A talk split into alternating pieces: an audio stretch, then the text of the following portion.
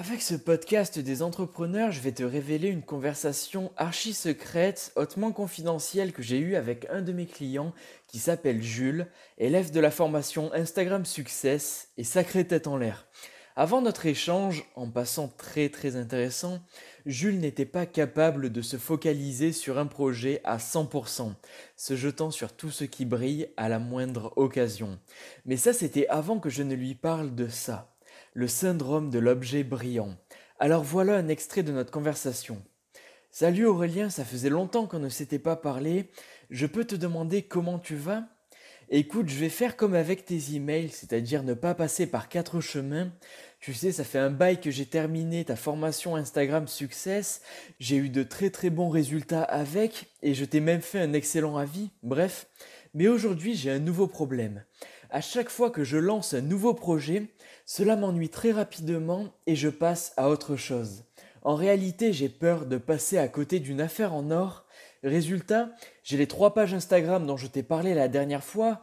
La première pour apprendre aux mères de famille à cuisiner d'excellents gâteaux pour leurs enfants, 5084 abonnés. Une deuxième pour apprendre aux propriétaires de chiens à éduquer leur animal de compagnie en 30 jours afin qu'il arrête d'aboyer et de mordre, 2751 abonnés, et enfin une troisième pour apprendre aux hommes à atteindre le corps de leurs rêves grâce au sport et à l'alimentation, 9240 abonnés. Mais ça, ça ne me plaît pas autant qu'avant et je souhaite re-re-rebâtir un business, un truc nouveau qui me passionne vraiment cette fois-ci et j'ai pensé à la crypto-monnaie. Cryptomania, ça pète, non? Cette fois, ce sera vraiment la bonne, je sais que ça va marcher. Voilà Aurélien, j'aimerais bien avoir ton avis là-dessus. Jules. Alors évidemment, tu ne peux que t'en douter, je suis repassé derrière le message de Jules afin de corriger un les fautes d'orthographe et deux la mise en page. Et à présent, je vais te faire le copier-coller d'un coaching écrit, c'est un bien grand mot, que j'ai partagé à Jules afin de rester focalisé avec un seul projet et sans se laisser distraire. Alors voilà ma réponse. À la base, c'était à 100% personnalisé avec le problème que Jules avait, mais j'ai décidé de refabriquer ce que j'avais partagé avec Jules pour que tous les membres du podcast entrepreneurial afin qu'ils puissent au mieux s'identifier à ce message pour dépasser enfin ce syndrome de l'objet brillant. Alors voilà comment tout a commencé. Salut Jules, oui tout va bien, je te remercie. En revanche, toi, ça ne va vraiment, mais alors vraiment pas, sais-tu que tu aurais déjà atteint les 10 000 abonnés si tu t'étais focalisé sur une seule idée? Jamais je n'ai vu un élève aussi tête en l'air que toi de toute ma carrière. Maintenant, j'en ai assez et je vais être cash avec toi. Tu n'y arriveras pas. J'ai tout fait pour t'aider, mais rien ne se passe. Tu n'en fais qu'à ta tête malgré mes conseils. Cela n'en vaut pas la peine, alors on va s'arrêter là. J'abandonne Aurélien. Ah, attends deux secondes, ne me dis pas que tu as vraiment cru que j'avais envoyé ce message à mon élève. Cela m'attriste de ta part. Je plaisante assurément, ne t'inquiète pas. Avec une humeur assez taquine aujourd'hui, je dois bien le reconnaître. Regarde à la place ce que j'ai vraiment envoyé à Jules hier. Salut Jules, oui tout va bien, je te remercie. En revanche, as-tu déjà entendu parler du syndrome de l'objet brillant? Je pense que tu en es peut-être victime et cela t'empêche d'avoir les résultats que tu mérites. En fait, c'est la tendance d'une personne à toujours courir après un truc de nouveau, un projet, une idée, une chose matérielle, sans rester focalisé sur ce qu'elle faisait ou avait déjà avant. Où je souhaite exactement en venir avec cela, eh bien, afin que tu comprennes un peu mieux, c'est pareil qu'avec un enfant. Un enfant est attiré par tout ce qui brille et qui est nouveau. Quand il s'approche par exemple d'un jouet qu'il n'a jamais vu avant, il passe par trois étapes. Déjà, un, il est d'abord intrigué. Après, deux, il se laisse tenter et s'amuse avec son nouveau jouet.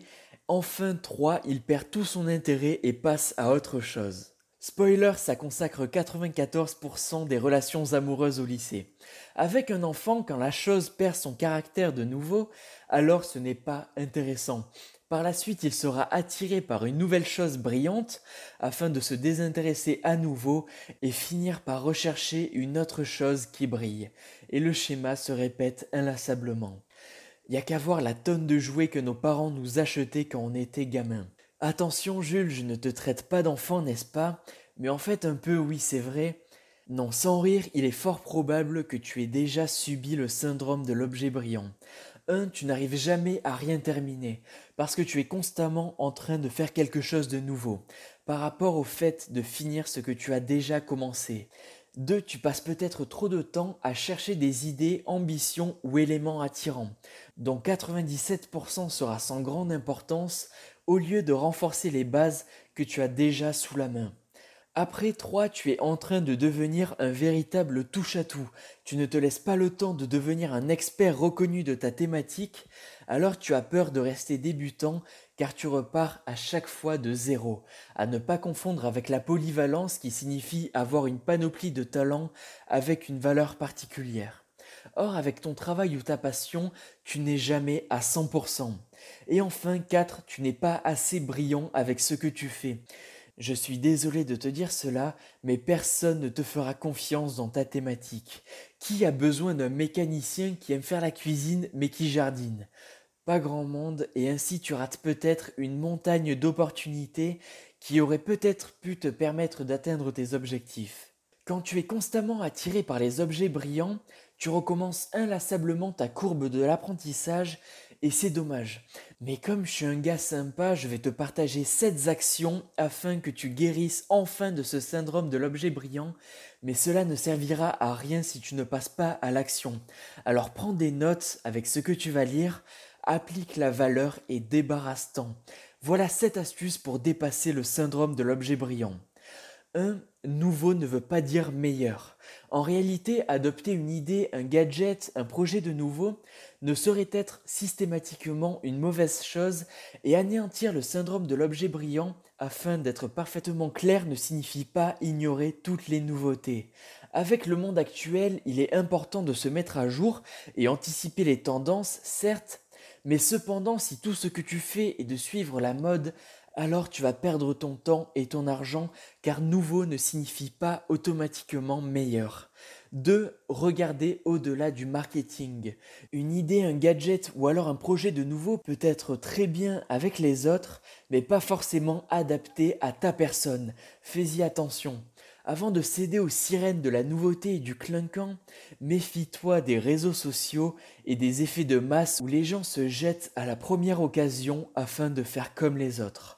Enfin, tout perdra de la valeur, deviendra très rapidement dépassé et finalement sera remplacé par autre chose. Garde ça à l'esprit. 3. Cela est-il compatible avec tes projets ou alors ta vie? Avant de sauter la tête la première, vérifie si cette idée ou alors ce nouveau gadget est vraiment fait pour toi grâce à trois questions. A. En as-tu vraiment besoin? 2. Que cela va-t-il te faire gagner dans ton projet entrepreneurial? Ou ta vie en général et c'est quels sont les avantages et les inconvénients à faire ou acheter cela.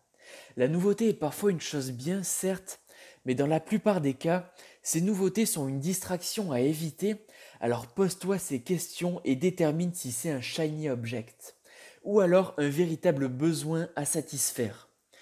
4. Éliminer les sources de distraction. Ici, le but, ça va être de réduire sa charge mentale au maximum, car bizarrement, la meilleure façon de gérer les distractions n'est pas l'autodiscipline, mais l'élimination de chaque source de distraction. Fais le ménage avec ton esprit. Supprime les notifications de ton téléphone, sauf les messages des personnes importantes pour toi, et les notifications de paiement, évidemment. Arrête de suivre toutes les pages Instagram qui ne t'apportent aucune valeur ajoutée. Bref, Garde ce qui est véritablement important pour toi et débarrasse-toi de tout le reste. Télé, email, applications, tout ce qui vole ton temps et ton attention. 5. Saisir le fait que changer a un coût. Choisir, c'est renoncer, et si on n'est pas prêt à renoncer à une chose, alors on n'a pas de préférence. On ne fait jamais rien à 100%, et finalement, on n'est quasi rien. Tous les jours, tu as de nouveaux projets idées ou gadgets qui apparaissent avec ton esprit, ton cerveau est une véritable machine à penser avec plus de 60 000 pensées par jour, dont 12 000 seraient apparemment des pensées assez positives et en revanche 48 000 des pensées assez négatives. Je vais te laisser vérifier cela avec ton moteur de recherche favori. Et si tu laisses ton imagination s'emparer de ta productivité, tu vas gaspiller tes ressources, argent, et énergie avec un nouveau projet alors que tu aurais pu tout à fait les consacrer à l'amélioration de ton système actuel. En résumé, ce n'est pas stratégique pour ta part. 6. S'offrir du temps avant de faire ou acheter. Quand tu n'es pas certain à 70% que ce que tu vas faire, acheter, n'est pas indispensable à tes projets ou alors à ta vie de manière générale, Attends seulement de voir ce qui va se passer. Le temps est une arme très puissante, alors laisse-toi cette chance de pouvoir réfléchir. Car aujourd'hui, les nouveaux gadgets sont rapidement dépassés et tes idées ne sont pas forcément les meilleures à l'instant T. Ainsi, si tu n'es pas certain de prendre la meilleure décision pour ta part, laisse-toi le temps et attends de voir si tu as réellement besoin de cette chose, ou alors de mettre en pratique cette nouvelle idée. Enfin, c'est la dernière action à mettre en place afin de se débarrasser de ce syndrome de l'objet brillant. En tout cas, c'est cela que je te souhaite après avoir écouté ce podcast des entrepreneurs et sauté le pas, savoir faire la différence entre les objets brillants et les opportunités.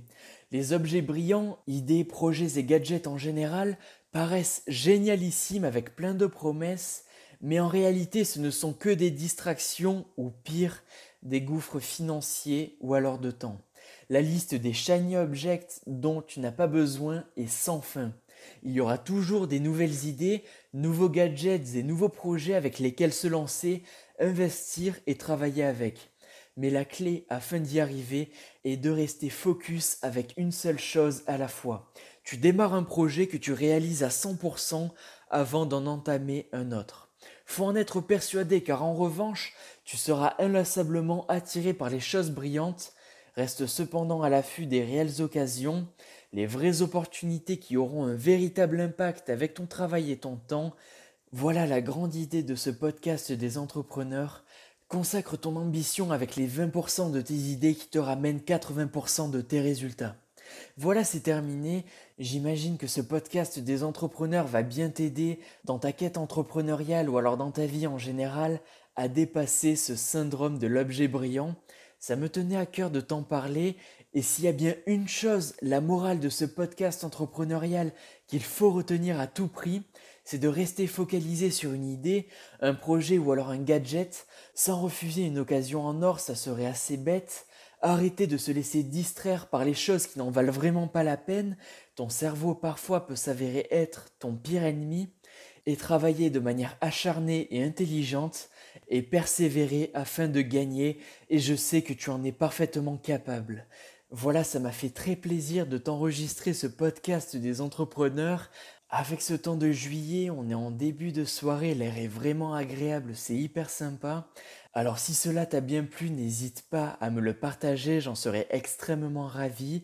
Et j'en profite afin de te faire une bise, je vais aller me rafraîchir avec la piscine, ce serait dommage de ne pas en profiter. Alors passe une très belle soirée et je te dis à la prochaine avec de nouvelles aventures entrepreneuriales.